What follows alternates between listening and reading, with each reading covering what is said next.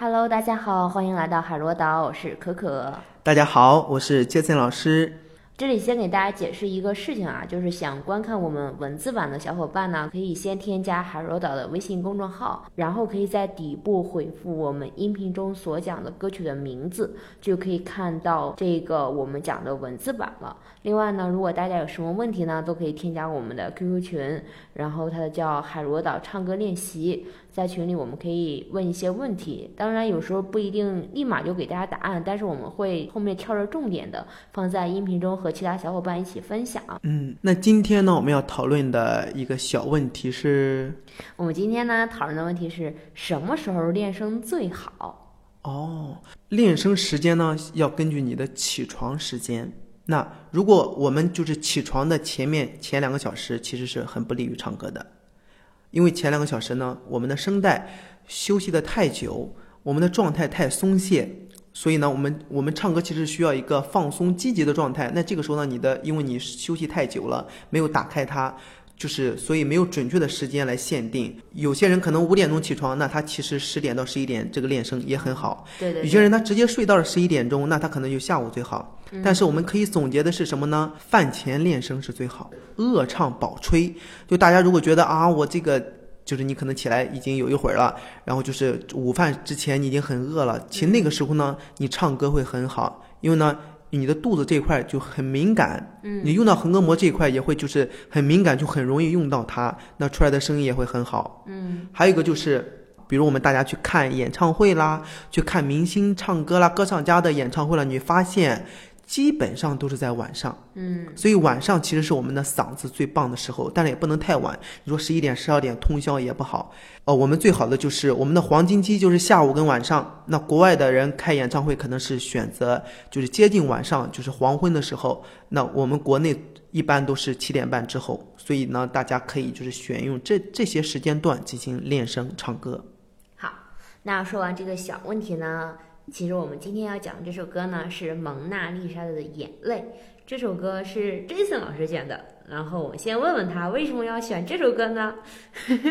啊，我不知道你最开始是什么时候听的这首歌。啊，我最开始听的时候呢是林志炫的版本。对，我也是林志炫。嗯。那其实呢，我开始听的时候呢，对这首歌其实印象不深。嗯。就觉得就是林志炫唱这首歌就感觉特轻松，嗯，就感觉这首歌呢就是像流水一样，嗯，因为林志炫他的唱功很棒，对，就是你他唱这首歌你完全听不出这首歌，就高潮对他来说也简单，就主歌副歌对他来说都很轻松，所以呢他唱出来唱这种歌就感觉是，嗯，就是感觉是是在是在玩音乐一样，嗯，所以呢就是听起来可能就会对你印象不够深刻，但是我知道有这首歌。好吧，那你为什么今天又突然说这首歌呢？对啊，因为后来在歌手的这个节目里面听到了袁娅维的演唱。嗯嗯，本来呢，我是以为他可能会按照这个林志炫的风格来演唱。嗯，就是我我就是本来是不想听的，然后后来就就顺着听了下去。嗯，那听完之后呢，他的主歌，尤其是主歌部分，真的是令我惊讶。嗯，很深情，声音真的是太有故事感了。而且他把之前的速度放慢了，就是怎么说呢？林志炫在唱的时候，有一种就是在就是诉说着，就是他可能知道这样有这样的一个故事，情感故事，但是他并没有经历。嗯。但是袁娅维唱的时候呢，就有一种亲身经历，就是可能这个男女故事里面，她就是经历过的这个女人，所以她唱出来的这种感觉。我就觉得，呃，它是一个在慢慢的把内心、慢慢的内心里的东西慢慢的展现出来的这样一个过程，所以我，呃，听完了之后，我觉得我对这首歌重新有了兴趣。好吧，那我们要试着唱一下这首歌吗？嗯，可以，就是我们在唱之前呢，可以先来听一下林志炫这个是这首歌的前一部分是怎么唱的，我们再来听一下这个袁娅维是怎么唱的。好，就是可能其实他们俩唱的都很好，就大家可以来听一下。嗯。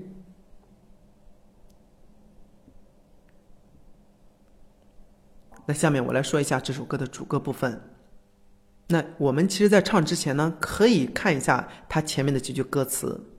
其实这几句歌词就像是一个故事一样，就一个人可能失恋了，去一个地方去缓缓解一下情绪，那其实他的内心其实并不是很快乐的，对不对？嗯，那就是我们，我觉得我们通过音乐就要把自己内心的东西要表达出来，所以我觉得在唱的时候呢，我们大家可以跟你的千丝万缕的情绪捆绑到一块儿。在浪漫之都，你看到了蒙娜丽莎的微笑，你说着对你很好。这次旅行让你度过了感情的低潮，你觉得曾经爱得太苦，感谢我听你倾诉温柔的痛苦。好，那大家在唱主歌部分的时候呢，大家可以听一下林志炫的版本，还有袁娅维的版本。其实他们俩唱的都很好，但是呢，就从歌曲的演绎，就是内心的情感表现来说，那之前我有个问题啊，就是你刚才唱歌的时候会有那种语气，就是哦，就是我学不来就是很厚的，又像，但就是很有力量哦，那怎么发？就你感觉那个声音就像很有力量，但是就就像黑人的感觉。啊，对对对，就比如他唱那个后面那个蹦哒哒哒咿呀啊哒哒，哦，啊，对对对，哦，对，那个其实其实其实他的声音啊，就是无论从低音到高音，他都是有那个就是怎么说呢，那个根基的那一块力量的支持，嗯所以他有时候就会用到那个力量。就是其实这个只是我们现在的中国歌手唱能唱出来那种感觉的很少，其实这些东西反而是那种欧美的用的比较多。对对对就，从我们的那个力量的源泉的深处出来那个声音，然后再转换到高音，然后慢慢慢慢再上去。嗯。其实那个感觉呢，就是完全用到了我们腰间的力量。哦，对，而且如果我们从那个地方发声，那我们的声音其实会更有力量，更有支持，嗯其实是对唱歌非常非常有好处的。嗯好，那接下来呢，我们来看一下这首歌的副歌部分。如果说前半段是纠结的喃喃自语，那么将心情禁锢在压抑的痛苦之中；那么后半段呢，就是递进的情绪，就是变得像开阔的平原一样，一瞬间呢，就感觉是松开了紧锁的眉头。那么到了副歌的部分呢，我们的情绪是递进的，并不是一下渐强。所以我们在唱第一句的“蒙蒙娜丽莎她是谁”的时候，其实我们是。轻轻的在询问自己，也在问自己，所以我们要唱出一种什么样的感觉？就是自己问自己的感觉。嗯蒙娜丽莎，她是谁？她是否也曾为爱寻觅好几回？她的微笑那么神秘，那么美。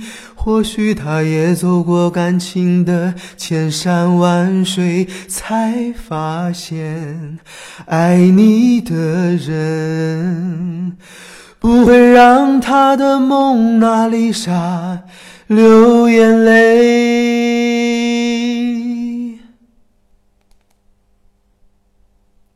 然后我们这一段的副歌唱完之后，后面的你我们我们在唱的时候可以根据个人的情感爆发爆发爆发。你觉得不过瘾，你就可以继续爆发。但是我在爆发之前，我们可以先来一个先来一个桥梁，先铺垫一下。好的，那可可你来试一下。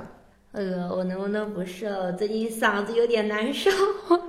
啊，这个理由很棒吗。呃，不是我真唱了，他说这首歌我要用他的调就，呃，好难唱，好感觉。在节目上你不唱，那我在节目下面检查你，但是你一样不能偷懒，去把它练熟。好的，好的，好行，小伙伴们，你看我都要被这样检查了，所以你们一定要好好练习。